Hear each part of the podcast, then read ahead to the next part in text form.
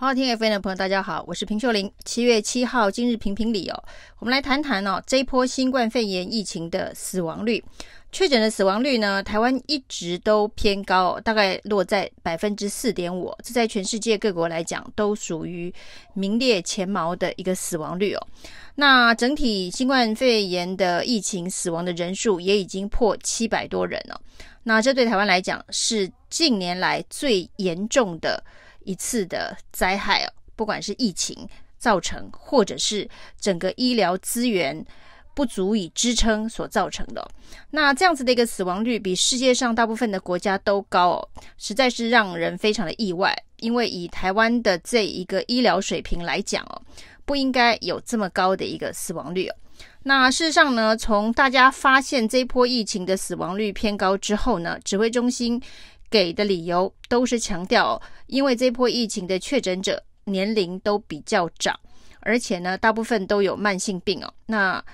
甚至还有人呢，只好用确诊的黑数有太多没有找出来，这个分母不足来解释死亡率的偏高。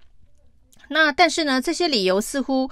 也很难成立哦。因为呢，所有的新冠肺炎疫情冲击最大、最高风险的就是年长者，就是慢性病患哦。那这在全世界各国皆然哦。所以全世界各国的这一个肺炎的确诊病患当中，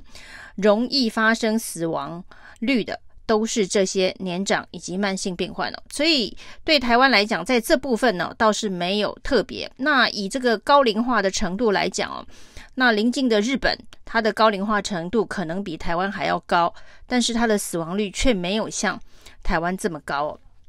那再加上呢，台湾的这一个健保制度的完善哦，所以医疗的水平、医疗的这个资源，基本上呢也比世界上大部分国家都高。那为什么会有这么高的死亡率哦？那在大家质疑了非常久之后呢，指挥中心呢终于做了一个非常全面的整理哦。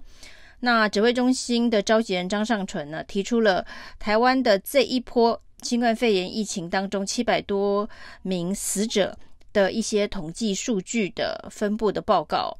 那包括了八十岁以上高龄的死亡率高达百分之三十等等。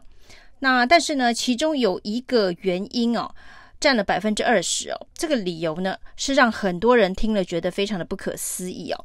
那张上淳说呢，在这一波的这个新冠肺炎疫情当中呢，很多的家属都签了 DNR，就是所谓的放弃急救声明书哦。他说呢，签 DNR 的家属太多了，那大概有百分之二十签了 DNR，就是放弃急救的这一个确诊者病患是有机会救回来的。那他觉得很可惜，那这也是造成死亡率偏高的一个原因，百分之二十哦。是一个非常高的数字哦，那将近五分之一。他说本来可以救回来的哦，那这就让大家觉得很质疑，这个地放弃急救的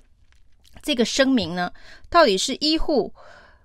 希望家属签，还是家属希望医护签呢？医护提供哦，那这大家都知道，放弃急救声明呢，是在这个急救的最后，可能必须有一些侵入性的这一个治疗的方式，包括了插管等等。CPR 等等，那这些急救的方式哦，那一般在急诊室，在第一线的医护会跟家属讨论是不是要签放弃急救声明的时候，会把这个病患的这个状况，以及呢，在这一个状况之下，如果进行了像插管或者是这一个 CPR 等等比较。强烈的急救方式哦，那最后有没有办法把人救回来？会做一些比较科学理性的分析，然后让家属来决定，或者让病患本人的意愿来表达。那张善存居然说有百分之二十签了 DNR 的病患，其实急救是可以救回来的。那这样子的一个说法呢，当然对于这个假设真的是统计数据当中的百分之二十。这些家属哦，当时在签这一个放弃急救声明书的时候呢，其实已经是经过了天人交战。这个时候，张尚淳又出来补刀说，其实本来可以救回来的，好像是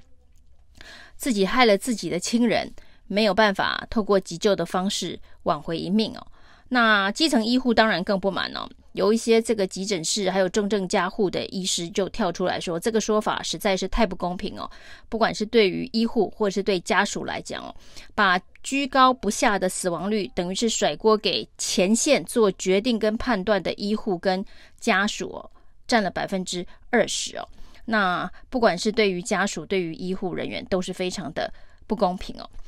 事实上呢，在这个新冠疫情去年爆发的时候呢，在欧洲一些国家，包括了意大利、西班牙等地，都有年长者死亡率非常高，甚至还飙到百分之二十。疫情刚刚爆发的时候，这样的状况，主要就是因为医疗资源的崩溃哦。那个时候医院里头。还有整个这一个医疗的协会都必须去讨论一些伦理式的问题哦，就是呢，当医疗资源不足的时候，该先抢救哪些人哦？那哪些人要放弃抢救？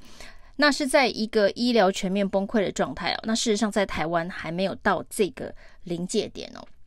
那甚至在欧洲当时呢，也有一些。学术论文在讨论哦，就是说，在新冠肺炎的患者的最后的阶段，到底要不要用侵入式的急救的手段呢？包括了这个 CPR，包括了这一个插管，因为呢，这些急救的方式哦，都会造成现场的医护被感染的几率增加很多，会牺牲很多前线的医护人员哦。那对于整个作战防线来讲，是一个非常大的耗损，甚至有学术论文讨论相关的议题哦。那这都是在一个医疗完全崩溃的状态之下所必须做出的伦理决定哦。但是在台湾都还没有到那样子一个地步。那这里在台湾发生的现象是什么？在台湾的部分呢，不是医疗的崩溃哦，而是医疗的这个整备、支援、协调上面的不足哦。那整个。这个 SOP 的混乱，那整个演练的不足，所造成一开始哦，就是到处都非常混乱的这个状况哦。混乱跟这一个量能不足中间呢，还是有一段差距哦。所以在台湾所发生的现象哦，是很多到院前死亡的确诊病患哦，因为呢太晚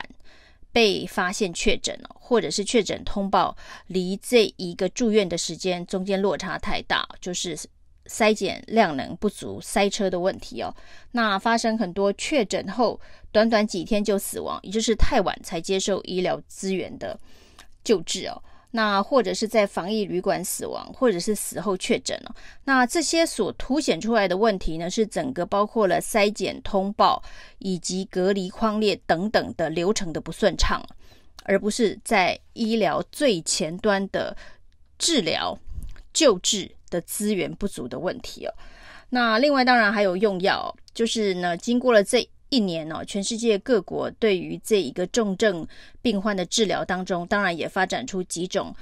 呃，在这个轻症、轻症转中症、中症转重症的一个治疗的方式哦。那轻症最重要的是不能让它转成中重症，那中重症最重要的是不能让它转成重症哦。那这一个过程一个过程的拦截都需要提早确诊。提早通报，提早就医哦。那我们就是在这个就医之前的相关的流程哦，发生了很多的状况，特别是筛检的这一个塞车哦。那在救治的过程当中呢，所发生的卡关哦，就是瑞德西韦的使用以及单株抗体药物的拥有。我们的单株抗体药物哦，是在六月中才采购到货，在这之前呢，是没有这个工具可以抢救病患的。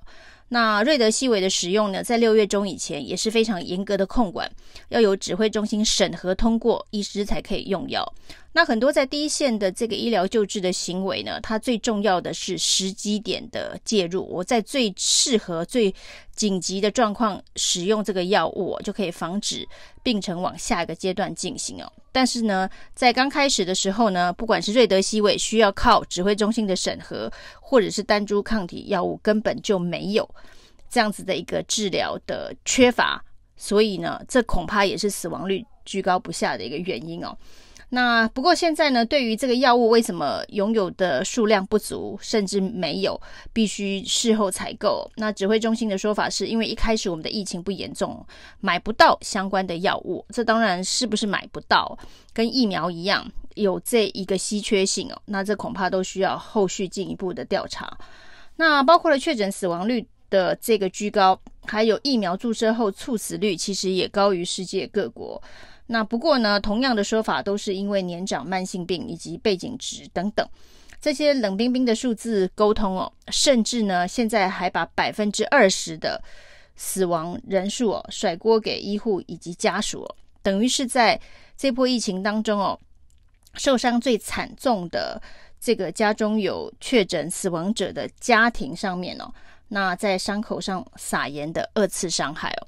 真的是该要认真的面对死亡率居高不下，是不是有很多这一个防疫作为上面的层层的疏忽或是断点，赶快补上哦，而不是呢把它甩锅给家属或是基层的医护。以上是今天的评评理，谢谢收听，谢谢收听，请继续关注好好听 FM，并分享给您的好朋友。